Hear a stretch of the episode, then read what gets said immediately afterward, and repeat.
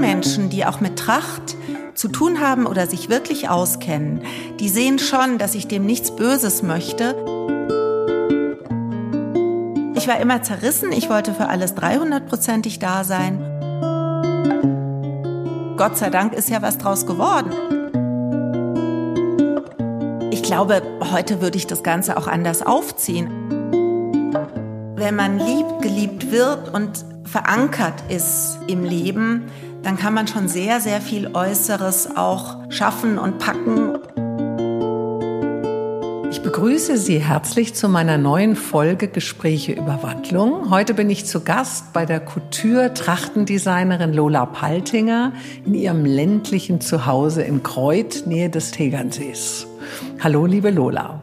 Hallo, liebe Tanja. Freue mich sehr, dass du da bist, dass du den Weg gefunden hast und ähm, ja und dass wir es endlich schaffen, weil wir haben ja schon lange an einem Termin äh, gedoktert und immer wieder probiert, aber jetzt sitzen wir hier wunderbar entspannt und ich freue mich sehr. Du bist 1972 in Mannheim geboren, mhm. Sternzeichen Löwe. Mhm. Als Einzelkind hast du dort deine Kindheit und Jugend bis zum Abitur verbracht. Einzelkind ja. klingt so, klingt so ja, kritisch, das klingt jetzt so, ja, so als ob du so mit dem Finger Einzelkind. Aber ich glaube, wenn ich ganz kurz ja, unterbrechen darf, ich glaube, ich bin kein so ein verwöhntes, verhätscheltes Einzelkind, weil damals hat man das auch naja, das hat man schon gemacht, aber also heutzutage ist es vielleicht nochmal anders mit den Einzelkindern. Ich weiß es nicht, die Zeiten wandeln sich ja. Aber ähm, ja, also lasse ich jetzt mal so stehen, bevor wir in eine Diskussion verfallen darüber. Du hast ja dann also dort dein Abitur gemacht mhm. und dann bist du 1994 nach München gezogen, um an der renommierten Modeschule Esmo zu studieren. Mhm, genau. Damals warst du 22 Jahre alt, wenn ich richtig rechne. Ja. Mhm. Und wer hätte gedacht, dass eine Mannheimerin einmal eine so erfolgreiche und bekannte Trachtendesignerin werden würde? Wer heute ein ganz besonderes, individuelles Dirndl tragen möchte, lässt dieses von Lola Paltinger kreieren. Als ich dich letztes Jahr in deinem Showroom in München erstmals persönlich kennenlernte, hat mich Michaela Aschberger engagiert, äh, euch zusammen für ihren Blog Donnerwetter zu fotografieren. Ja. Ich war damals wahnsinnig begeistert und fasziniert von deinem ungewöhnlichen und auch ganz besonderen Stil der Einrichtung, der Dekoration, der speziellen Objekte und Dinge in deinen Vitrinen und natürlich auch von deinen spektakulären Dirndeln, die dort wunderschön aufgehängt in solchen Einbauschränken. Die Vitrinen, ja, das war schön, ja. Zudem war da noch im Eingang ein großes Terrarium mit mhm. einem lebenden kleinen Varan. ja. Da wusste Stimmt. ich, diese Frau möchte ich unbedingt mal näher in meinem Podcast, wenn möglich, kennenlernen. Warum eigentlich ein Varan? Liebst du es auf allen Gebieten etwas exzentrisch? also ganz ehrlich, ich sehe das gar nicht als exzentrisch. Ich sehe das als, ich, ich liebe Tiere. Und ich habe auch wirklich so eine Affinität schon immer zu Reptilien was aber jetzt mehr äh, Schildkröten, äh, ja, oder die kleinen Warane äh, oder Leguan, Eidechsen früher, ja, so. Also jetzt bin jetzt nicht so schlangenmäßig, also da geht's jetzt auch um die ähm, Futterrichtungen, die man dann eben äh, natürlich auch aufbringen muss oder soll. Und ich habe ja eben äh, Vegetarier, also vor allem der grüne Leguan, der frisst ja nur vegetarisch. Also du hast auch noch einen Legua. Genau, stimmt. Den habe ich jetzt ja nochmal ins Spiel gebracht. Aber den werde ich ja vielleicht Varan, nachher noch kennenlernen. Genau, genau, genau. Musst du noch. Die ist sehr besonders. Also der Ganz ist nicht lieb. Äh, in deinem Büro in München, sondern der ist hier. Ganz genau, im Haus. Mhm. Mhm. Bei uns im Privathaus sozusagen. Und ist das auch so ein kleiner wie, wie dein, äh, dein der Varan? Varan oder ist das ein bisschen ein größerer? Ja, schon ein bisschen, ein paar Nummern größer, sozusagen. Also ja, Liebe zu, zu den Tieren. Ja, und auch diese, man muss dazu sagen, gerade auch die, die Leguane, die sind halt auch sehr personenbezogen und, und ganz interessant. Also ich, das fasziniert mich eben wirklich diese, diese Unterschiede auch zwischen einem, sage ich jetzt mal, Reptil und natürlich auch die Felltiere in Anführungsstrichen. Also ich liebe das auch gerade meine Tiere, ähm, die sind alle total freundlich und lieb miteinander und kein Hund würde jemals über den Leguan herfallen oder der Leguan Angst haben vor dem Hund. Also das ist alles irgendwie sehr nett und unaufgeregt. Eine sehr ähm, schöne Symbiose sehr unterschiedlicher Arten, die bei uns im Haus leben. Also das heißt, dieser Leguan darf auch mal raus. Ja, der darf auch selber äh, entscheiden, wann er rausgeht. Also die hat schon meistens ähm, einen Spalt offen an ihrem Terrarium an den Türen und da kann sie auch äh, selber rausgehen. Die geht auch draußen auf Toilette. Also das heißt, die tun auch nichts, diese Nein. Reptilien. Also Nein. die würden jetzt nicht beißen. Gibt es schon. Es, also ich habe jetzt eine ganz liebe, ich hatte schon unterschiedliche, weil ich ähm, äh, eben mit der Reptilienstation, mit der Auffangstation für Reptilien in München ähm, ja eben zusammenarbeite oder die gerne unterstütze und dort habe ich meine Leguane dann ähm, eigentlich her, die eben abgegeben wurden, also eigentlich im Tierheim sozusagen landen und dann weitervermittelt werden. Und es gibt sehr unterschiedliche. Also ich habe auch schon männliche Leguane gehabt, die habe ich nicht zahm bekommen. Also die waren dann immer sehr also es war nicht so nett, wenn man die rausgeholt hat. Mhm. Also Aber dann hast du zwei Hunde, die habe ich ja gerade mhm. schon gesehen. Mhm. Dann Katzen äh, sind auch, auch, einige, ja. Und dann diese zwei Reptilien.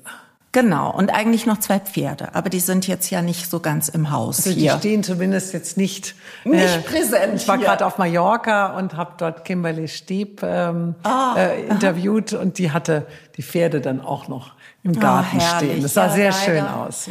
Leider geht hier nicht alles. Du lebst mit deinem Sohn und deinem Freund seit Anfang diesen Jahres erstmals hier auf dem Land, mhm. am Fuße der Berge, ja. eine Autostunde weg von München. Mhm. Warum der Wandel? Wolltest du dem Ursprung deiner Berufung Tracht ein wenig näher kommen? Ehrlich gesagt gar nicht.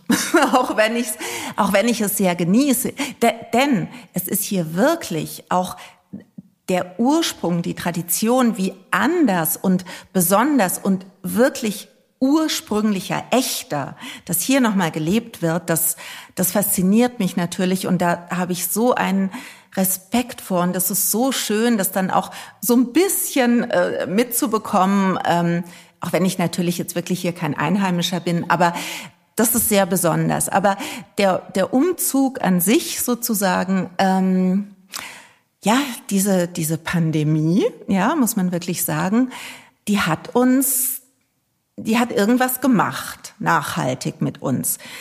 Da geht's jetzt gar nicht darum, dass natürlich zwei Jahre auch kein Oktoberfest stattgefunden hat, was für Trachtenhersteller nicht so ideal ist, ja, ist ja ganz klar. Aber aber es war auch so ein innerer Wandel. Ich meine, wir haben schon immer gesagt, äh, ähm, der Andi und ich und auch mein Sohn äh, und Andis Kinder, ach, es wäre schön, ein bisschen weiter draußen zu wohnen, ja, weil ich natürlich auch viel bei den Pferden bin, also die in der Nähe von Starnberg stehen, immer noch. Und ähm, dann haben wir gedacht, na, da gucken wir mal so ein bisschen. Und auf einmal kam die Idee, warum nicht Tegernsee? Und ganz ehrlich, noch vor drei oder vier Jahren hätte ich jedem, also absolut, also nicht nur einen Vogel gezeigt, sondern ich hätte gesagt, also nee, ich und Tegernsee, never ever. Also das war für mich nicht, weil ich den Tegernsee nicht mag oder so wunderschön, aber ich habe gedacht, ah, das ist ja schon weit draußen dann. Also das, das war für mich unvorstellbar und auf einmal nicht mehr. Ja, also äh, ohne jetzt, dass wir da groß schon argumentiert hatten oder irgendwas, es war auf einmal so, Ah, wie schön. Ja. Ich meine, es war dann natürlich der Weg hierher und, und zu Hause zu finden und auch dann ein Ladengeschäft, was wir dann eben auch zusammen eröffnen wollten. Also so die verschiedenen Ideen der Lebenssituation dann auch. Das war natürlich alles nicht einfach, aber wir sind so happy hier und so. Es ist ein solch ähm, inneres Durchatmen, ja, einfach mal so innehalten. Ab und zu. Natürlich ist man hier auch fleißig und hat viel um die Ohren und, aber es ist, äh, tut gut. Ich hoffe, es bleibt so.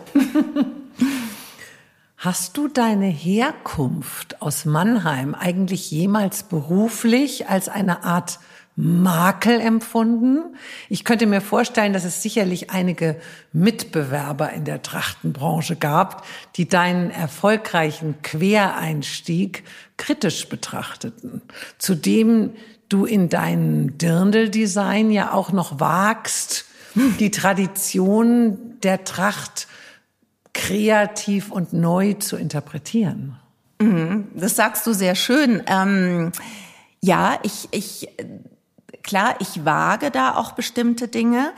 Ähm, wobei ich ganz ehrlich sagen muss, also um jetzt mal auf die Ursprungsfrage zurückzukommen, ich glaube, dass dieser Quereinstieg, ähm, dass der mir eher so ein bisschen nur für mich innerlich sogar den Weg geebnet hat, unbewusst, beziehungsweise ich mir bestimmte Freiheiten herausgenommen habe, an die ich mich gar nicht gewagt hätte, wenn ich in der Region oder auch rein in München aufgewachsen wäre.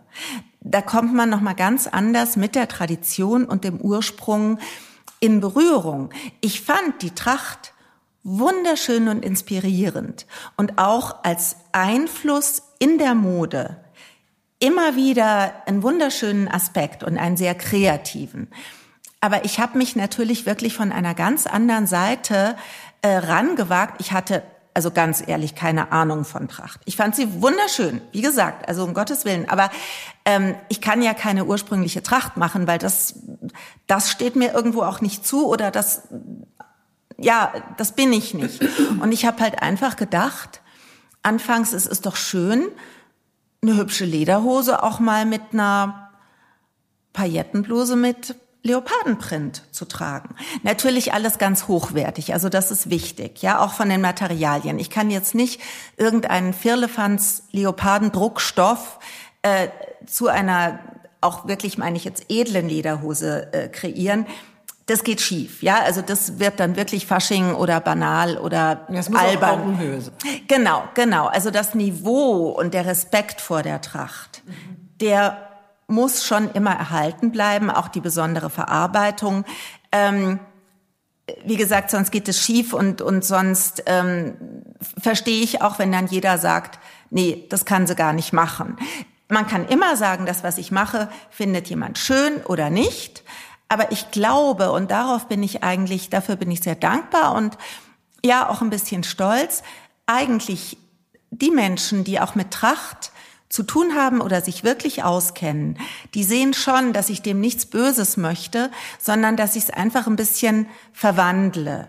Ja, mhm. und vielleicht andere Aspekte mal reinbringe. Vielleicht manche Aspekte unbedarft, vielleicht manche auch sehr glamourös, aber ja, auf Augenhöhe. Und das habe ich immer sehr, sehr, sehr zu schätzen gewusst, dass wirklich auch die, ja, teilweise Menschen wirklich aus dem Trachtenvereinen oder ähm, auch in Österreich, wo die Tracht auch sehr, sehr gehütet wird, in welcher Region man was trägt. Also da gibt es wirklich Richtlinien, dass eigentlich ähm, diese Menschen Zumindest wenn sie mich mal kennengelernt hatten oder auch mit mir mal ähm, gesprochen haben, absolut meine, meine Absicht verstanden und immer gesagt haben, Mei, das ist auch so schön verarbeitet und so besonders.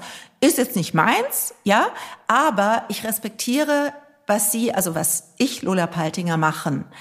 Und das also, ist eine Auszeichnung. Also wenn ich das jetzt richtig verstehe, konntest du dir das vielleicht auch gerade, weil du aus Mannheim kamst, erlauben? Ja, ja, Vielleicht. Also, äh, Aber dann ja, vielleicht kein, hat man dann, dann auch gesagt, naja, du weißt es nicht so genau. Ja, ja. ja, vielleicht war das auch manchmal erst so, da konnte ich mich so durchmanövrieren. Aber es gibt auch Dinge inzwischen, die ich natürlich in den äh, über 20 Jahren meiner Selbstständigkeit gelernt habe über die Tracht, da sage ich, oh Gott, was ich damals gemacht habe, um Gottes Willen. Ja, also das, das würde ich jetzt gar nicht mehr machen. Oder ich habe nie, wie es manchmal leider äh, ähm, geschrieben steht, ich habe nie Lack und Leder oder irgendwas verarbeitet. Also überhaupt nicht. Und das finde ich auch schrecklich. Äh, also gerade in der Tracht, das geht für mich gar nicht. Aber natürlich habe ich manche Dinge, ja, also vielleicht etwas legerer ähm, mhm. interpretiert oder zugelassen, wo ich auch sage, na ja, war ich vielleicht ein bisschen unerfahren oder unwissend. Aber, Aber das gibt es, es bringt auch neue Aspekte. Ja, das gibt es vielleicht auch gar nicht. Also Fehler in dem Sinne kann man ja bei dem, was wir anhaben, gar nicht machen. Also Fehler ja, meine ich jetzt. Ja. Ähm, jeder hat, wie du richtig sagst, seinen Geschmack. Und, genau. und, und natürlich kann man es scheußlich finden, man kann es wunderschön finden. Mhm. Mhm. Und das finde ich ist ja dann auch ganz legitim. Genau. Ich glaube, das Wichtige Fall. ist vielleicht auch was du so schön gesagt hast, diese Wertschätzung für dieses Kunsthandwerk, denn mhm. das ist es ja auch irgendwie. Ja, also wirklich ein, Hand, ein kunstvolles Handwerk, Absolut. dass du das auch dennoch bewahrt hast. Du lässt es ja jetzt nicht irgendwie in, in Bangladesch zusammenschustern mit irgendwelchen Zwei-Euro-Stoffen, mhm. sondern du achtest ja doch darauf, dass alles seine Wertschätzung und Qualität hat. Ganz und gar, ja. Du ja. bist ja dann 1994 ähm, auf diese, als du dann auf diese Modeschule kamst, nach München gegangen. Mhm. Hattest null Plan, wohin deine berufliche Reise in der Mode gehen könnte. Bist du einfach mal hingegangen? Genau. Ja, ich war, es war tatsächlich so. Also ich wollte nach dem Abi jetzt nicht gleich wieder irgendwie studieren oder so und die Mami und auch mein Papa haben gesagt, ja, weißt du, das ist doch schön, auch was Handwerkliches zu lernen, zumal meine Mama auch aus der Branche kommt, aus der Modebranche. Und die Mutti hat immer gesagt, weißt du, selbst wenn du das dann später nicht weitermachst, dann kannst du dir immer deine Kleider selber nähen. Ach, süß. Ja? Und dann habe ich gedacht, na ja, also das ist ja dann schon ganz okay so ungefähr und ähm, und bin dann mal losmarschiert in die Richtung. Und als du dann auf der Schule warst, hast du ja auch immer noch nicht so wirklich gleich eine Richtung gehabt. Mhm. Äh, du interessierst, interessierst dich eigentlich für vieles, ja. was deinen Lehrern aber eher wie ein Nichts erschien. Also ja. das konnten die vielleicht noch gar nicht so richtig einordnen. Ja. Im Herbst 1996 äh, wurde es dann ein bisschen enger für dich, da du dich dringend für ein Thema deiner Diplomkollektion entscheiden musstest, die dann bis zur Abschlussprüfung 97 zu entwickeln war. Genau. Genau. An einem sonnigen Tag bist du dann mit Freundinnen aufs Oktoberfest und da kam dir ganz spontan plötzlich diese Idee, dass du das Thema Tracht wählen möchtest. Mhm. Du hattest überhaupt genau. keinen Trachten-Background, wie auch. Ja. Lediglich hatte dich äh, bei deiner Ankunft in München drei Jahre zuvor schon so beim historischen Trachtenumzug äh, für, die, für die Wiesen, mhm. hatten dich schon, wie du ja gerade schon geschildert hast, die Trachten beeindruckt, ja. äh, die wunderschönen historischen Trachten auch, mhm. das einfach die Stickereien, die ganzen Dinge waren natürlich schon auch der Mix aus Materialien, könnte ich mir mhm. vorstellen hat dich äh, schon fasziniert. Und 95 hast du dir mal das erste Dirndl aus den 70er Jahren in einem Second-Hand-Laden gekauft. Ja. ja. Das war's, wie gesagt, schon mit deiner persönlichen Trachtenhistorie. Ja.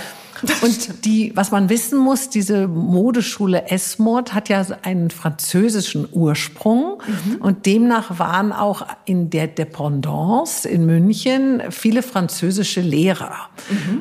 Damals hatten ja Mode und Tracht, also Ende der 90er Jahre, noch nicht so wirklich was Relevantes miteinander zu tun. Also mhm. es war, gab es irgendwie gar nicht so. Es waren wie so zwei Lager. Waren denn deine Lehrer dennoch begeistert von deiner ungewöhnlichen Idee? Mm, naja, also vielleicht von der Grundidee irgendwie schon, nur meine Umsetzung, also als quasi immer sichtbarer und deutlicher wurde, wie ich das Thema dann wirklich angehe oder umsetzen möchte, ja, da gab's dann halt von einem von mir sehr geschätzten Lehrer, ein, ein Franzose, der eben uns äh, stilistisch äh, unterrichtet hat. Und der sagte dann immer, also Lola, also weißt du, mit, mit der Tracht, wie du das machst, wir haben so viele äh, Fran französische äh, Designer dann auch in der Jury, also wir wurden immer von einer Jury dann am Ende, ähm, also für das Diplom nochmal beurteilt und je nachdem eben haben wir unsere Diplome bekommen oder auch nicht oder mit Auszeichnung oder nicht. Und äh, dieser ähm, Lehrer eben, François, der hat dann gesagt, du, weißt du, wenn, dann mach das doch mit dem Leder, dann mach mehr so Lederbustiers und äh, äh, kurze Lederhosen dazu, also mal so ganz anders, so ein bisschen sexy die Tracht und ich habe dann schon drüber nachgedacht, aber das war einfach nicht meins, ja. Und ähm, naja, ich habe mich dann irgendwie durchgesetzt, aber ich habe oder was heißt durchgesetzt? Ich habe es halt gemacht, mehr oder weniger heulend und verzweifelt und immer denkend, ich falle durch. Ja, ähm, ich habe es war auch ein wahnsinniger Kraftaufwand dann, aber ja, ich habe es also irgendwie gemacht. Du, du ich habe mich dann doch nicht beirren lassen, obwohl ich innerlich sehr äh, gezweifelt habe und auch manchmal verzweifelt war. Ja, es war vielleicht einfach so eine Eingebung, dass du das machen musst. Mhm. Also du hast dich durchgesetzt, mhm. deine Kollektion entwickelt mhm. und dennoch überkam dich einige Wochen vor dem großen Finale, dann 97, mhm. ähm, wo dann eben auch diese hochkarätige Jury aus internationalen Designern kommen sollte, die ganz große Panik. Also auf einmal hast du mhm. irgendwie Selbstzweifel, Angst, alles Mögliche kam plötzlich zu dir mhm. und du hast äh, irgendwie ein paar, glaube ich, Wochen vorher mhm. alles in die Tonne gehauen, was du viele Monate lang entwickelt hast. Ja. Und es blieb ja nur noch ganz wenig Zeit. Genau. Deine Mutter war es schließlich, die dich dann aus dieser Misere gerettet hat. ja. Überhaupt ähm, spielte deine Mutter bis heute, also spielt deine Mutter bis heute, ja, eine Glück. große Rolle in deinem Leben. Ja. Sie war selber in den 50er Jahren auch, wie du schon erwähnt hast, Modedesignerin in mhm. dem führendsten Couture-Salon in Mannheim, mhm. hatte alles von der Pike auf gelernt, also so eine ganz klassische Schneiderlehre absolviert, konnte perfekt Schnitte machen, mhm. exzellent nähen, also beherrschte sozusagen neben ihrem Talent für das Designen auch dieses Handwerk Ganz der hohen ja. Schneiderkunst. Ja. Ja. Als sie dann aber deinen Papi, äh, der ebenfalls in Mannheim lebte, äh, kennenlernte, sich in ihn verliebte, ihn heiratete und dann auch dich bekam, mhm. hörte sie schließlich auf äh, zu arbeiten, was mhm. ja in den 60er Jahren, ich weiß das von meiner Mami, mhm. ähm, üblich war. Genau. Also man wurde eben dann die liebende Ehefrau und Hausfrau. Genau. ja. Als du 16 warst, trennten sich deine Eltern. Mhm. Nun war da also dieser Tag kurz vor deiner Abschlussprüfung, mhm. An dem du voller Panik alles hingeschmissen hast und deine Mami aus Mannheim herbeieilte. Mhm. Aber offiziell auch mit Wissen der Schule, muss man dazu ja, sagen. Ja, okay. Na, Aber also hast du sie, was mich interessieren würde, hast du sie gebeten zu kommen oder stand sie plötzlich vor deiner Türe? Ich glaube, das Entschuldigung, ich muss lachen, aber ich glaube, das hat sich einfach aus meiner Verzweiflung ergeben, dass ich äh, indirekte Hilferufe abgesetzt habe. Und ja und die Mama dann gesagt hat, also sie kann mich ja zumindest ähm, nähtechnisch unterstützen, denn wir wir sollten ja eine Kollektion von null bis zum fertigen Kleidungsstück, also von der vom Zeichenentwurf bis zum fertigen Kleidungsstück ähm, realisieren und da ja, kam es jetzt nicht mehrere sogar. Genau, also fünf Outfits quasi fertige sollten wir präsentieren, dann auf einer Modenschau und eben ein ganzes ähm, ja Kollektionsdossier ähm, mit der kompletten Kollektion und fünf Lieblingsoutfits sozusagen dann realisiert zeigen. Und wir haben ja damals auch noch alles mit der Hand gemacht, im Copyshop gestanden, Tag und Nacht so ungefähr. Ich hatte auch irgendwann den Schlüssel dafür und ähm, Genau. Dann, ähm, also irgendwann war sie da. Ja, zum Glück in meiner kleinen Einzimmerwohnung. Wir hatten dann so eine aufklappbare Liege. Ähm, na, die Mami habe ich dann im Bett schlafen lassen und ich auf der aufklappbaren Liege. Und ähm, so war das.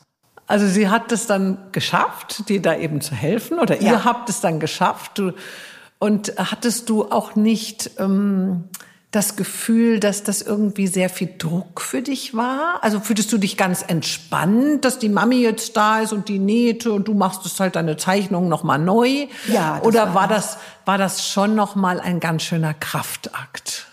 Also der Kraftakt war insofern unglaublich, dass ich eben wirklich, ich meine, das war zwei, äh, zwei Monate oder sechs Wochen vor Abgabe, also vor, vor dem, dem Diplom, Finale. dass ich alles, äh, ja, so ziemlich alles über den Haufen geworfen habe, beziehungsweise die Zeichenmappe, die ja sehr umfangreich war, komplett neu gemacht habe. Und das ging eigentlich nur mit, naja, Schlafverzicht, ja, absolutem, kann man so sagen.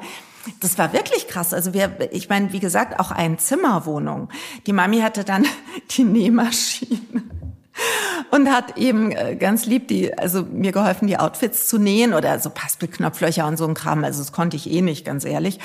Und ähm, und ich habe gezeichnet wie der Teufel. Ähm, ja, bin aber immer schlecht vorangekommen trotzdem und habe wieder Zweifel gehabt und oh Gott, schrecklich und war so übermüdet irgendwann. Ich musste ja auch nachts, ich habe schon wirklich ganz wenige Stunden immer geschlafen, aber das war ja auch in der Einzimmerwohnung. Also die Mami wollte ja dann auch mal schlafen. Ich konnte ja nirgends ausweichen. Ja, ich habe dann teilweise an dem am kleinen Schreibtisch mit kleinen Lichtlein gearbeitet. Die Mami hat geschlafen, also so abwechselnd so ungefähr. Also es war schon, ja, mein Gott. Hattest du geahnt, dass du bei der Präsentation deiner Kollektion dann nach den schlaflosen Wochen mit dem Thema Almauftrieb, mhm. also deinem Thema ja, Almauftrieb, genau. vor der Jury mit berühmten Designern wie Paco Rabanne, Gerbeau, Chantal Thomas und anderen mhm. eine kleine Sensation sein würdest? Dass du in der Kategorie Stil eine Auszeichnung bekommst? Hast du gewusst, welch großes Talent du hast?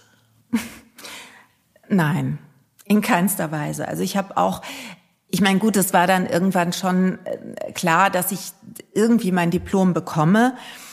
Ähm, aber es wurde dann wirklich nach der Modenschau äh, auf der Bühne, die Modenschau fand sogar in Berlin statt, ähm, auf der Bühne bekamen dann eben diejenigen, die eine Auszeichnung, eine schulinterne eben äh, bekommen sollten, wurde das dann offiziell verkündet und äh, bei mir hat das ja auch kein Mitschüler gedacht, auch kein Lehrer. Ich meine, ich weiß da nicht das totale Pflänzchen auf der Schule, aber also ich habe halt einfach mein Ding gemacht und keiner, der, die haben halt gedacht, die macht dann schon also ihr Ding mit und da kann, braucht man eh nicht. Genau, das ist halt so eine Nische.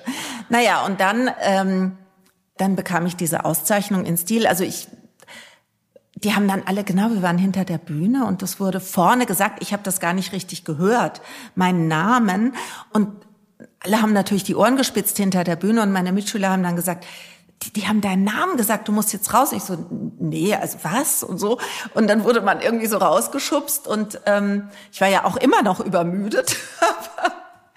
naja, das war schon Wahnsinn für mich. Also ich habe das gar nicht gleich so realisiert, aber dadurch, dass ich eigentlich ja immer Zweifel an meiner Arbeit auch hatte, ja, war das im Nachhinein oder eben mit den kommenden Wochen und Monaten dann für mich schon so eine Art Ritterschlag oder vielleicht auch ähm, ein Zutrauen zu mir selbst, überhaupt doch ein bisschen andere Wege einzuschlagen oder überhaupt dran zu denken, dass ich vielleicht doch was kann. Also da kam Gebiet. eigentlich erst ein Selbstbewusstsein. Auf diesem Gebiet, ja. Mhm. Ja, absolut, ja. Und äh, ich nehme an, da waren ja wahrscheinlich auch die ganzen Eltern dabei, genau, oder? Genau. Und ähm, ja. haben dann nachher groß mit dir gefeiert. Ja, da bin ich aber dann am Tisch eingeschlafen. Also am Tisch im in Restaurant. In großer Runde. Genau, am Tisch im Restaurant. Wir waren, glaube ich, im Borchardt sogar in sehr großer Runde und mit vielen Freunden. Da ist dann mein Kopf irgendwann auf den Tisch gesackt. Man hat mich dann auch einfach gelassen. Weil alle wussten, ich war so fertig und wahrscheinlich dann noch überwältigt. Aber, aber das Fertigsein hat überwogen. Die ah. Müdigkeit. Ah ja, und dann äh, äh sind deine Eltern wieder glücklich von äh, heimgefahren. Äh, genau. Oder genau. War, dein Papi war auch dabei? Ja, ja, ja. Mhm. Alle alle, also meine Eltern verstehen sich auch nach wie vor gut. Wir sind auch teilweise auch zusammen in Urlaub und solche Dinge. Also das ist alles äh, sehr friedlich und schön zum Glück. Ja, ich habe ja auch gehört, du bist ja dann, glaube ich, sogar noch, äh, bist du nicht in der kalten Badewanne aufgewacht? Ja, ich bin dann auch noch in der Badewanne eingeschlafen. Also nach dem Zimmer, wo du schon dem, eingeschlafen wo warst? Wo ich eh schon eingeschlafen war, dann habe ich gedacht, ach, ist vielleicht gut, noch warm zu baden. Ich hatte ein Hotelzimmer mit der Mami und die, ich bin dann also in der Badewanne auch noch eingeschlafen und die Mutti hat mich dann in der Früh irgendwie hat sich gewundert, wo ich bin und hat mich eiskalt in der kalten Badewanne äh, ja gefunden und naja ja also, also du hast die ganze Nacht in der kalten, also in der kalter werdenden Badewanne verbracht. genau so. Nach diesem fulminanten und traumhaften Schulabschluss ging es mhm. ja dann geradewegs zurück auf den Boden der Realität. Mhm. Du hattest mhm. dich bei der damals einzigen hipperen Trachtenfirma Exactmo so hießen die, mhm. glaube ich, gell? Genau, als ja. Äh, Designerin beworben, wurde es angenommen, mhm. aber leider nur als Näherin also nicht als Designerin, zusammen mhm. mit vielen anderen, die dieses spezielle Handwerk, nämlich Nähen, natürlich perfekt beherrschten. Du warst aber die langsamste, die schlechteste von ihnen und du wolltest es ja auch eigentlich nur so ein bisschen als Sprungbrett in die Designabteilung nutzen, genau. was aber nicht klappte. Mhm. Sahen die Inhaber dieser Firma dein Talent nicht oder hast du dich nur sehr schlecht verkauft? Ich glaube beides. Also das, das ist ja natürlich auch bei inhabergeführten Firmen, also das war damals eben ein Ehepaar, die das äh, äh, geführt haben, aufgebaut haben, großartig. Das war auch eine äh, ja eine Umwälzung der Tracht auch damals, der Landhausstil eigentlich und eine Revolution sozusagen. Und ähm, ich glaube, man lässt sich dann auch nicht so gerne in die Karten schauen. Man würde vielleicht schon gerne sagen, na, ich lasse mich vielleicht mal unterstützen, auch von einer Designerin, die vielleicht auch mal einen anderen Blickwinkel reinbringt. Aber irgendwie, das verstehe ich auch heute, möchte man das dann doch nicht zu sehr preisgeben, weil wenn man so klein und besonders und exklusiv ist, gehen auch ganz schnell Dinge in eine andere Richtung. Ja, oder Informationen in falsche Hände, weil du bist dann einfach, du hast alles offen vor dir als externer Designer. Und ähm, naja, und ich hatte natürlich keine Ahnung, habe immer gedacht, na ja, wenn ich da brav nähe, dann wird es irgendwann schon weitergehen. Aber ich, es war einfach etwas hoffnungslos, äh, meine Näherei.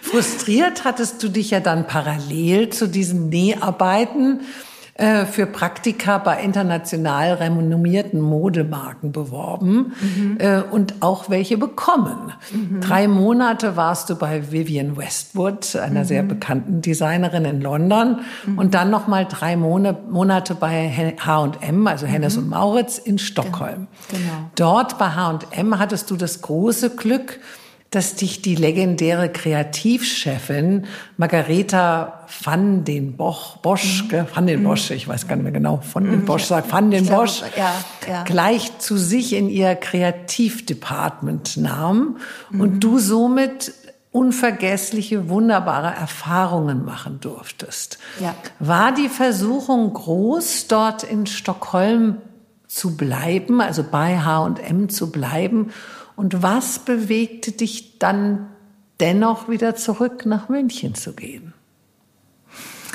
Ich muss dazu sagen, dass ich eigentlich innerlich, bevor ich diese pra beiden Praktika direkt hintereinander angegangen bin, ähm, beschlossen hatte, mich selbstständig zu machen mit der Mami. Also, dass sie das eben mit mir aufbaut, eben auch durch ihren ganzen Background und Couture. Äh, sie kann Couture, sie kann Maßanfertigung. Ich war ja da natürlich nach der Schule, kann man das alles noch nicht in dem Maße. Man hat ja nicht die Erfahrungen, ganz klar. Und ähm, wir hatten gesagt, also wir machen uns zusammen selbstständig. Ähm, sie hilft mir, das aufzubauen mit der Tracht, mit den Dirndeln. Und ich hatte eben gesagt, okay, halbes Jahr Auslandserfahrung in diesen sehr unterschiedlichen Firmen. Ähm, und wusste aber danach geht's in München los. Ich muss aber dazu sagen, also das waren schon beide Praktika sehr mh, mm, beeindruckend, sehr besonders. Ich glaube, wenn ich mich ein bisschen angestrengt oder, oder beworben hätte, hätte ich in irgendeiner Weise in beiden Firmen äh, sicher auch erstmal Fuß fassen können. Also natürlich jetzt nicht gleich äh, als, als Riesendesignerin, aber einfach sich da mal so reinarbeiten. Aber wie gesagt, innerlich war der Beschluss eben mit der Tracht schon gestanden und deswegen habe ich da gar nicht groß drüber nachgedacht. Mhm. Zurück in München hast du dich ja dann wie gesagt, mit diesem Trachtenlabel selbstständig gemacht. Du mhm. nanntest es Lollipop und Alpenrock. Mhm. Und da hast es 99 erstmals dann auch auf der Trachtenmesse vorgestellt. Ja. Deine Mutter wohnte also immer noch mit dir in dieser kleinen Wohnung, ich glaube in der dann und unterstützte, unterstützte dich bei der Umsetzung von dieser Kollektion. Mm, in diese Wohnungen kamen ja dann auch die Kundinnen. Mhm. Also alles war recht klein und sehr persönlich, hands-on. Ja. ja. Ähm, einen Showroom, einen schicken gab es also nicht. Mhm. Du wurdest aber sehr schnell von der Presse entdeckt und von der High Society geliebt. Du warst auf allen Events eingeladen, bist viel unterwegs gewesen, hattest einen großen Freundeskreis. Lola Paltinger und ihre Dirndl waren also in aller Mullenmunde mhm. und auch in allen Zeitschriften. Ich kann mich mhm. gut erinnern. Mhm. War aber der Weg zum wirtschaftlichen Erfolg rückblickend ebenso leicht oder ein steinigerer? Der war schon steinig. Also, ja, es ist, ich möchte auch dazu sagen, zu, zur damaligen Zeit, also das war ja dann, es war genau äh, Anfang 1999, als ich quasi wirklich gesagt habe, Jetzt bin ich selbstständig, jetzt gehe ich auch als Jungdesigner auf die Trachtenmessen, habe da meinen kleinen Ein-Meter-Stand, aber sehr äh, positiv auch gesponsert von der Messe ein bisschen, also nur mit dem Unkostenbeitrag. Also das waren ja schon alles schöne Dinge. Und die Presse kam auch da immer gerne an meinen Stand und äh, fotografierte und machte und tat. Verkauft habe ich ehrlich gesagt nichts. Aber gut, ich meine, das hatte ja dann trotzdem auch eine Wertstellung. Ja, also dass schon mal Leute guckten von außen. Ähm, Die Leute kannten. Ja, ja genau. Ja bekannt. Genau. Aber also man hat das sich halt noch nicht so rangetraut. Ja, und es war natürlich auch trotzdem alles relativ teuer auch, ja, weil ich natürlich die Herstellung, Maßanfertigung etc., das war ja damals schon so. Und es gab natürlich die Presse, also Print, Presse, Fernsehen. Wir hatten damals keine Presseagentur, wir hatten kein Social Media, wir hatten auch niemanden, der uns jetzt speziell hochgepusht hat. Ich meine, erfreulicherweise schon die vielen, vielen Redakteure, Journalisten, die mir zugetan waren. Aber ich, du kannst ja eigentlich heutzutage mit einer guten Werbeagentur ähm, auch Dinge sehr schnell hochpushen. Wo sie dann bleiben oder ob es dabei bleibt, wenn das Fundament stimmt, das weiß man nicht. Aber es hat bei uns lange gedauert. Dadurch ist natürlich das Fundament, die Basis, die Herstellung, das Wachsen der Firma sehr langsam vorangegangen. Ich konnte aber nebenbei ähm, immer als freie Designerin arbeiten oder auch ähm, als Stylistin fürs Fernsehen, Vorher-Nachher-Show und solche Dinge. Ich meine, München, der Standpunkt war natürlich schon gut in jeder Hinsicht. Und ähm, ich glaube, heute würde ich das Ganze auch anders aufziehen, aber damals, na ja, dann kam ich ja schon aus Mannheim und habe halt so Step by Step brav meinen Weg gemacht. Ähm, aber wie gesagt, also Gott sei Dank ist ja was draus geworden. Aber ich hatte nie wirklich jetzt das Ziel, es muss dann und dann so und so sein. Ja, ich habe immer ein bisschen geguckt, das Beste draus zu machen mit Fleiß und allem. Aber es dauerte. Weil es ist ja interessant, wenn man jetzt einfach so flüchtig äh, über dich liest und äh, dich natürlich auch mal hier oder da in der Zeitung sieht, dann denkt man irgendwo heute, äh, 2022, ja, das, ähm, das, das, das war doch bestimmt dann gleich von Anfang an so, also der Erfolg und toll und wunderbar. Aber ich glaube, da ist ja genau der Unterschied, dass du vielleicht sehr bekannt sein kannst und auch sehr beliebt sein kannst. Deshalb dennoch tun die Leute sich vielleicht noch ein anderes Dirndl kaufen und nicht deines. Ja, also du warst vielleicht everybody's darling, aber noch, man konnte es noch nicht so äh, im, im wirtschaftlichen eben umsetzen. Auf jeden Fall, ja. Also du hattest einen gesunden, langsamen Wachstum. Genau, irgendwo auch gesund. Genau. Ja, ja ich, ich finde ja schon. Ja. 2001 wurde aber dann doch eure Wohnung ein bisschen zu eng und zu klein und dann hast du eine andere, eine größere gesucht. Du hast die auch im Tal mit einer Maisonette-Wohnung im sechsten Stock, gefunden. Mhm. Und so hattet ihr ein bisschen mehr Platz für Wohnen und Arbeiten, deine Mami und du. Mhm. 2004 verliebtest du dich in einen Mann und mhm. äh, der wurde eben zu dem deinem Freund und irgendwann seid ihr natürlich auch dann zusammengezogen, also mhm. er bei dir eingezogen. Deine mhm. Mutter ähm, wie das Schicksal das so will, hatte das Glück, dass irgendwie gleich unter deiner Maisonette-Wohnung irgendwie auch noch eine Wohnung frei wurde und da ist sie dann hingezogen. Mhm. Und ähm, die Kunden sind weiterhin in eure Wohnung gekommen und haben dort eben ihre schönen Dirndl geordert. Mhm. Und selbst 2006, als dann euer Sohn Leo zur Welt kam, blieb alles wie gehabt. Mhm. Nur dass tagsüber in der Wohnung deiner Mutter ein Kindermädchen halbtags deinen Sohn hütete. Genau. Dieses ja. Leben, also diese Art Leben als berufstätige Mutter klingt, wenn ich das so erzähle, natürlich wunderbar und einfach und fließend. Ja. War es das auch wirklich? Nein, leider nicht. Also ich habe damals schon, ja, man kann sagen, drunter gelitten, diese Zerreißprobe zu schaffen, Arbeit und Kindchen.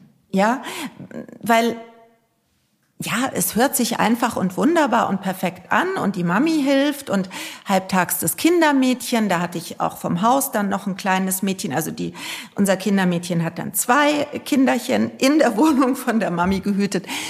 Also eigentlich schon irgendwie alles äh, ist ja gut und auch den Kindern ging's wunderbar, aber mir eigentlich nicht so, weil ich war immer zerrissen, ich wollte für alles 300-prozentig da sein und ähm, Heute würde ich es vielleicht entspannter sehen, aber man ist ja dann als junge Mami versteht man ja dann auch nicht, warum man irgendwie um 5 Uhr wach wurde und um 11 Uhr immer noch nicht angezogen ist. Ja, weil, weil so viel zwischendrin passiert ist. Weiß, kenn ich auch. Und Kindchen und Essen und dies und das und ja, eigentlich Wahnsinn, gell? wie man da so nochmal in eine ganz andere Welt. Halt so, gell? Genau, aber halt auch noch so, so unbedarft und äh, irgendwo ja auch unerfahren, ganz klar.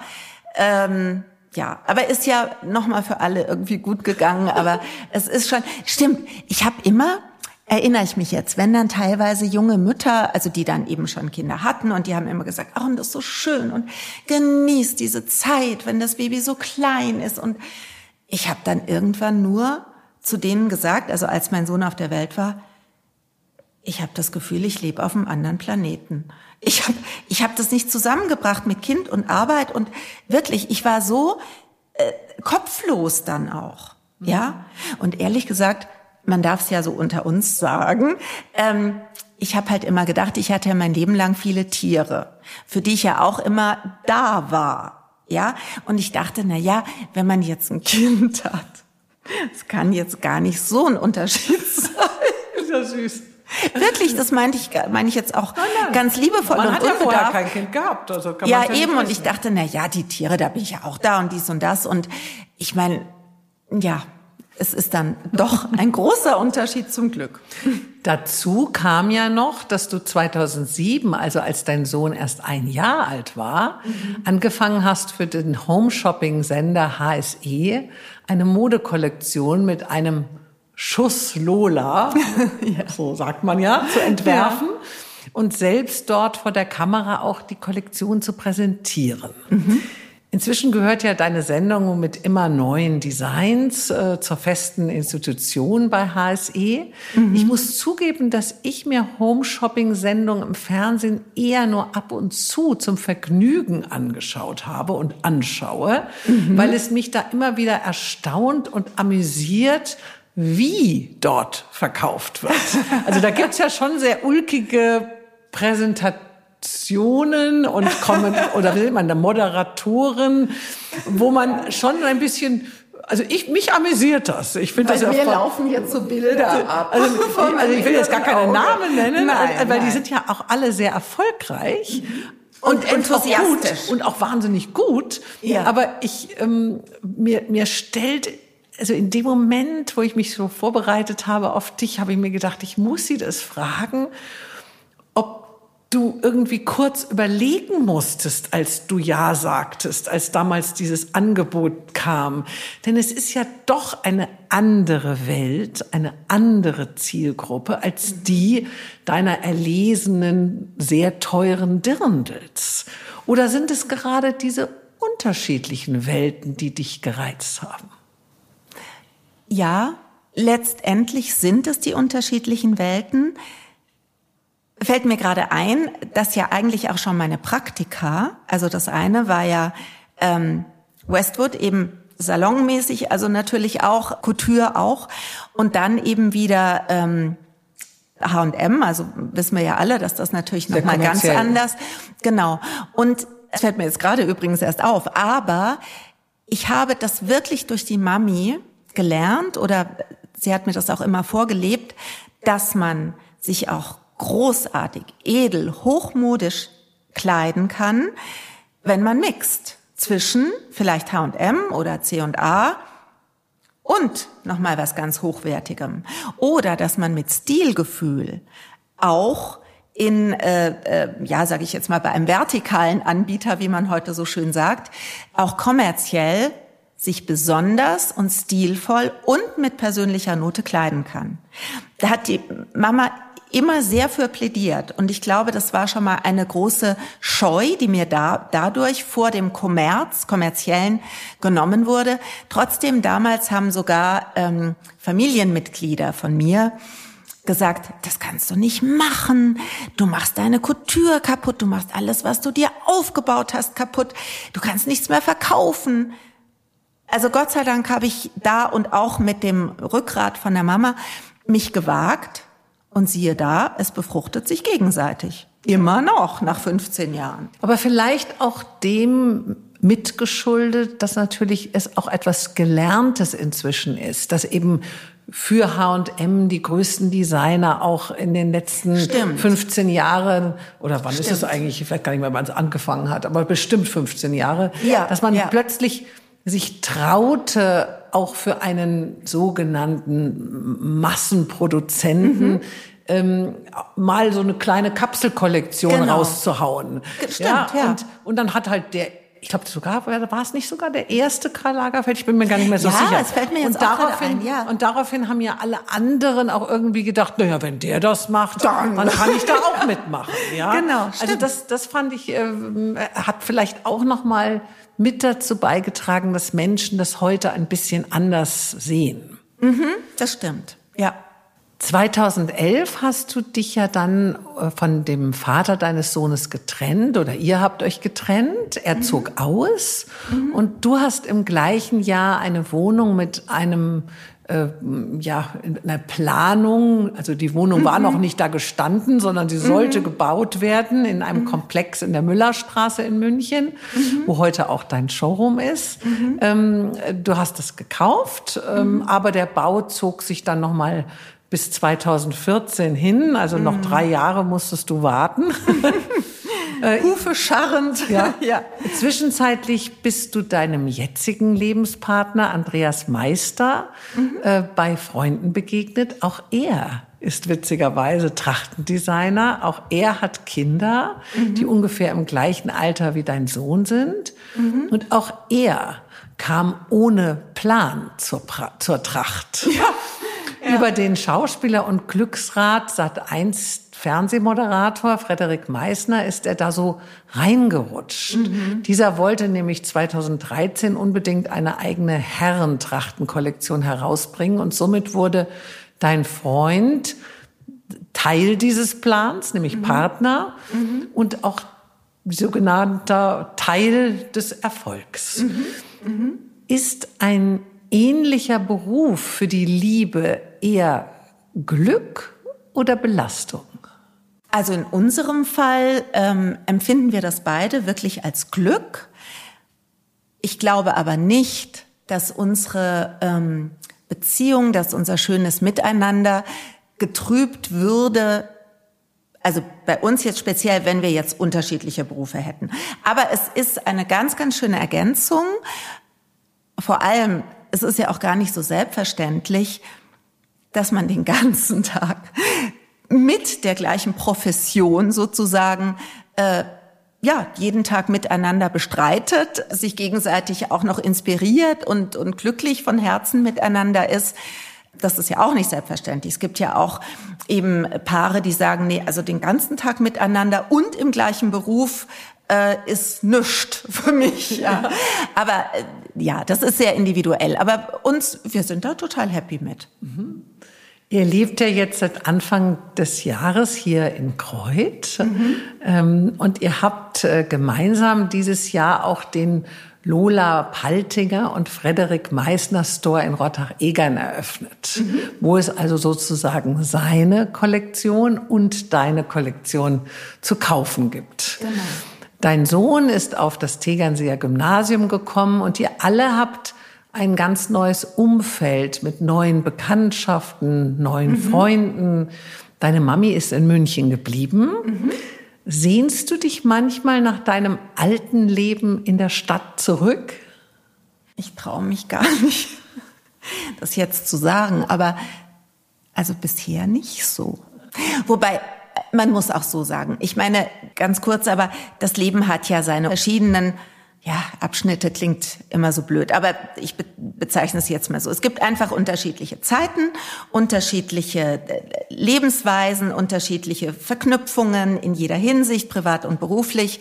Und es hat sich für uns jetzt einfach alles umgeknüpft, ja, aber mit dem Einverständnis von allen. Wie gesagt, ich weiß nicht warum, aber die Pandemie hat da ein Umdenken ähm, sich förmlich hat sich aufoktroyiert, also ohne dass wir gedacht haben, oh Gott, was machen wir jetzt?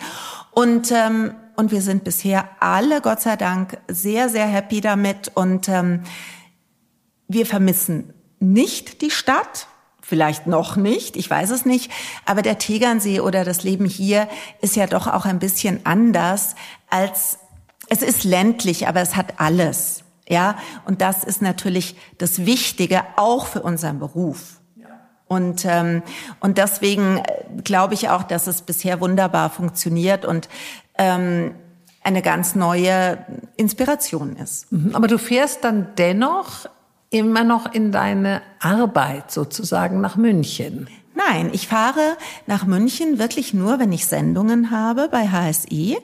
Und ähm, ich habe meinen Showroom in München nicht mehr. Ah, also ich okay. habe also da, wo ich hier. dich kennengelernt habe in der Müllerstraße, genau, das, das, hast du gar nicht mehr. Das habe ich gar nicht. Ah, okay. Mehr. Nein, es ist alles äh, an den Tegersee Also wenn man jetzt ein schönes Dirndl von dir haben möchte, dann kommt man eben entweder in diesen Laden genau. oder eben zu dir nach Hause. Geht auch. Ja, das bist du ja auch gewohnt. schon oft ganz das bin ich gewohnt und die Damen auch. ja. Genau. Du bist dieses Jahr ja nicht nur umgezogen, also eine Wandlung deines Lebens durchlebt, mhm. sondern auch im August 50 geworden. Mhm. Ein Jahr, also der nicht nur äußerlichen, sondern vielleicht auch innerlichen Wandlung. Mhm. Empfindest du das so oder ist das für dich nur eine Zahl? Ist für mich nur eine Zahl. Also ich bin ganz ehrlich, ich bin sowieso ein Mensch, auch Geburtstage feiern oder gerade, also gut, vielleicht sogar, wenn man oft seinen Geburtstag etwas unachtsam, wie soll ich sagen, einfach ablaufen lässt oder er ist halt da, aber ich beachte ihn nicht groß.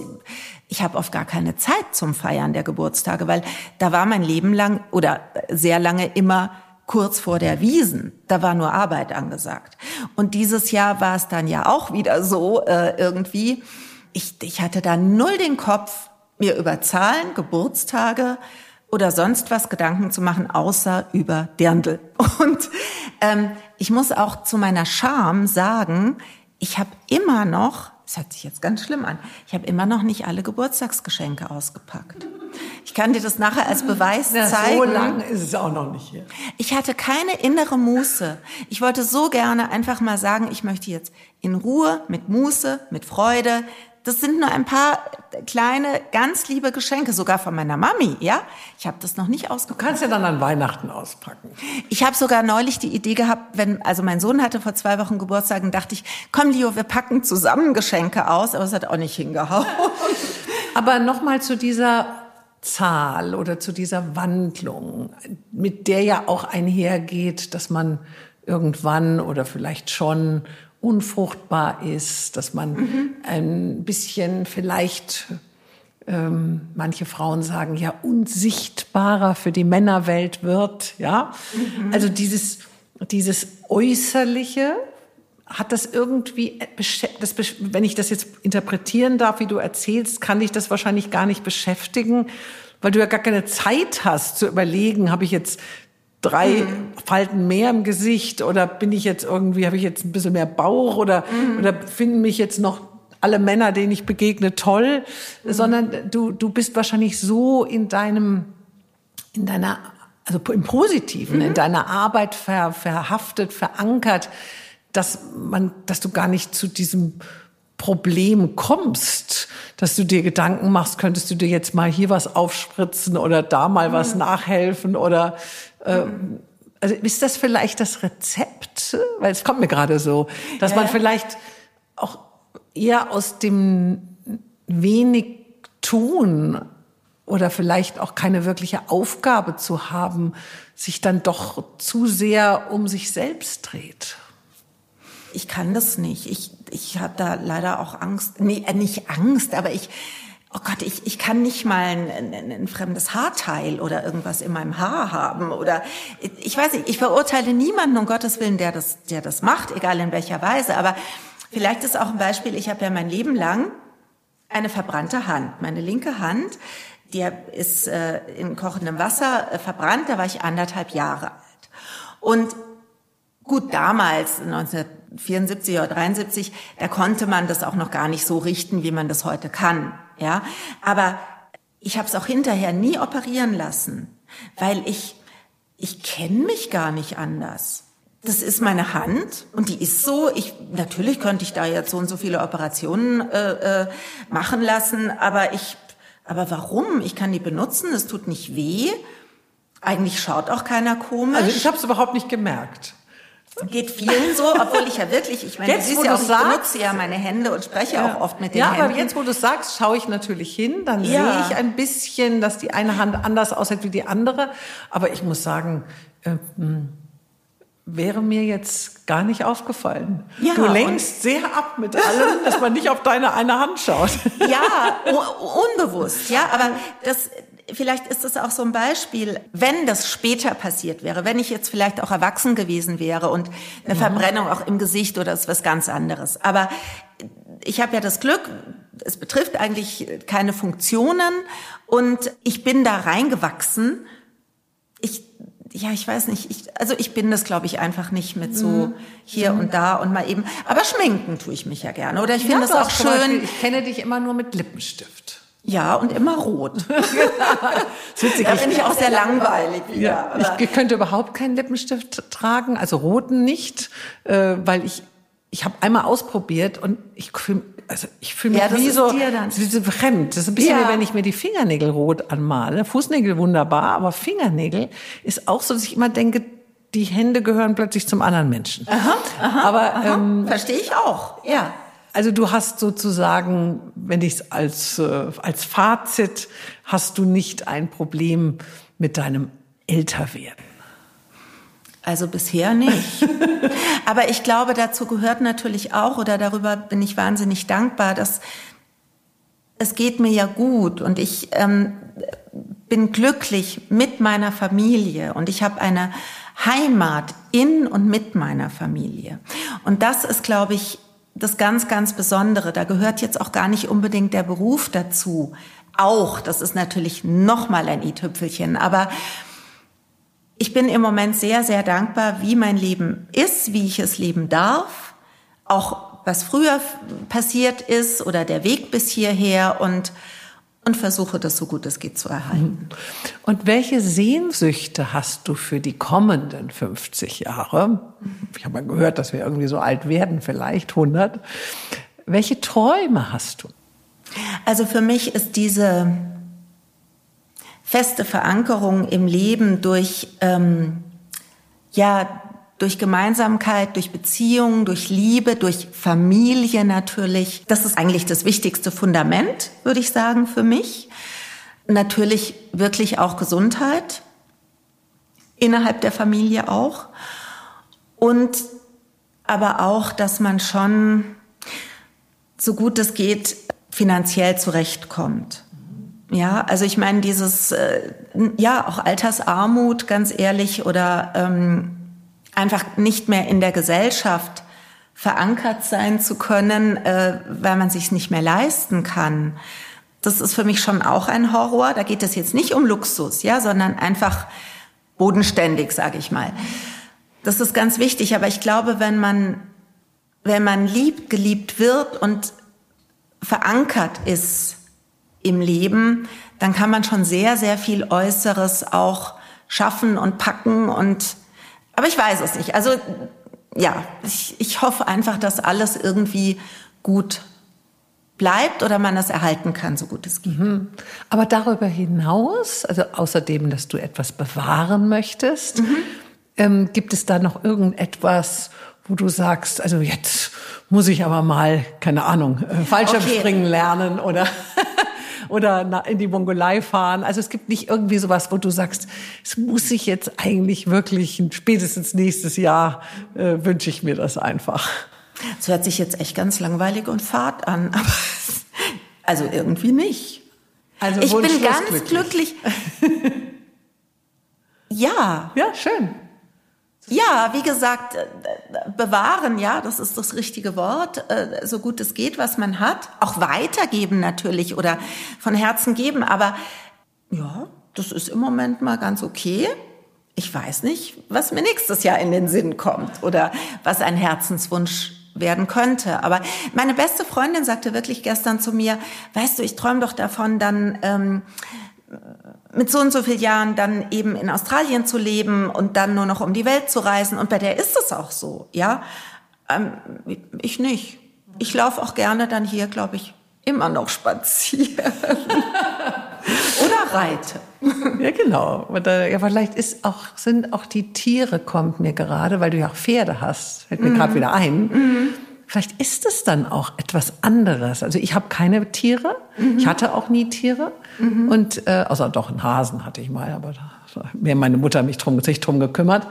Ähm, ich, ich glaube, das ist vielleicht doch auch eine Verankerung mit dem Hier und Jetzt, was mhm. uns ein bisschen vielleicht auch fehlt, wenn man keine Tiere hat um die man sich ja auch kümmern muss, die man nicht auch alleine lassen kann, einfach so. Also man kann ja jetzt nicht plötzlich sagen, ich lebe jetzt ein halbes Jahr in Australien oder so. Gut, das nicht, aber ich, ich, ich halte schon meine Tiere immer so, dass die auch, dass wir in Urlaub fahren können. Ja, also Urlaub, hab, aber vielleicht klar. Also jetzt wirklich, ja. Aber wenn, ja, sowas, sowas, sowas ganz, äh, ich sag mal exotisches, wo man vielleicht auch mal sehr egoistisch sein ja, muss und sagen muss, äh, also ich weiß ja nicht, ich mache jetzt mit meinem Mann ein Jahr eine Weltreise ja, und ist, und ja. äh, kaufe ich halt dann ein Jahr die gleichen Dirndl oder so. also dieses, äh, ich, ich glaube, dass schon auch Tiere so eine gewisse Verantwortung äh, in sich tragen, äh, das stimmt, dass man, dass man vielleicht auch nicht das Bedürfnis hat, äh, wegzufahren, weil ich glaube, man liebt die ja auch und man möchte ihnen ja auch nah sein. Also wegzufahren meine ich jetzt für länger, nicht nur mal ja, zwei Wochen genau, Urlaub. Genau, ja. genau. ja, genau. Ja, vielleicht. Und klar, ich habe die Verantwortung. Aber weißt du, was ganz lustig ist, wo du jetzt gerade das Thema ansprichst? Heute hat äh, äh, mein Mann eben rein zufällig bei einem Plausch äh, vor dem Geschäft eine Dame kennengelernt, die hier ähm, um den See herum auch Tiere hütet. Also auch im Haus der Familie, wo die Tiere dann sind, weil bei uns geht das ja eigentlich nicht anders. Und da war er ganz glücklich und hat ist, ähm, ist dann mit ihr so verblieben, Freiheit. dass wir uns gerne mal melden. Ja, mit diesem ja. Ausblick ist ja ein Ausblick, dass Stimmt. man vielleicht weg könnte, auch wenn man es dann gar nicht tut. Genau. Ähm, Aber ja. Danke ich dir sehr für dieses offene und ehrliche Gespräch äh, mhm. mit all deinen Höhen und Tiefen in deinem bisherigen Leben. Mhm. Und äh, jetzt musst du mir dann gleich mal deine ganzen Tiere zeigen. Und ja, ich darf gerne. dich ja dann noch fotografieren. Ja, sehr gerne. Super, super schön war's. Ja, herzerfrischend und und auch nachdenklich. Es gibt vielleicht auch Dinge, wo ich jetzt wieder ein bisschen anders mal drüber nachdenke, andere Perspektiven und mit dir wunderschön zu plaudern. Danke. Danke dir.